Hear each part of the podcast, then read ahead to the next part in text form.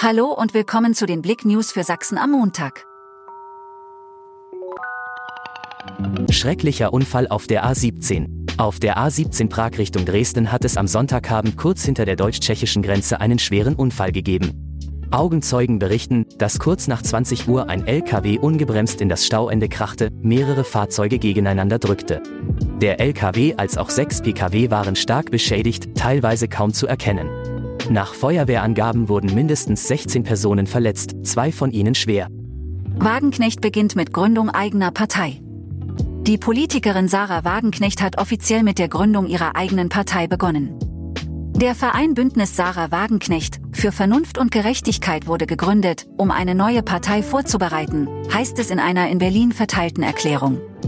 Unbekannte schlagen und treten 13-jähriges Mädchen. Die Polizei ermittelt derzeit wegen des Verdachts der gefährlichen Körperverletzung zum Nachteil einer 13-jährigen. Demnach war das Mädchen am Freitagabend mit einem Hund in der Chemnitzer Straße in Burkhardsdorf unterwegs, als ihr vier unbekannte Männer entgegenkamen. Drei von ihnen sollen sie umringt, geschubst, getreten und geschlagen haben.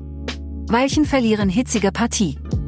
Eine bittere Niederlage mussten die Kicker des FC Erzgebirge Aue in ihrem Sonntagabendspiel hinnehmen. Die Partie endete mit einem 2 zu 1 für den SSV Ulm. Danke fürs Zuhören. Mehr Themen auf blick.de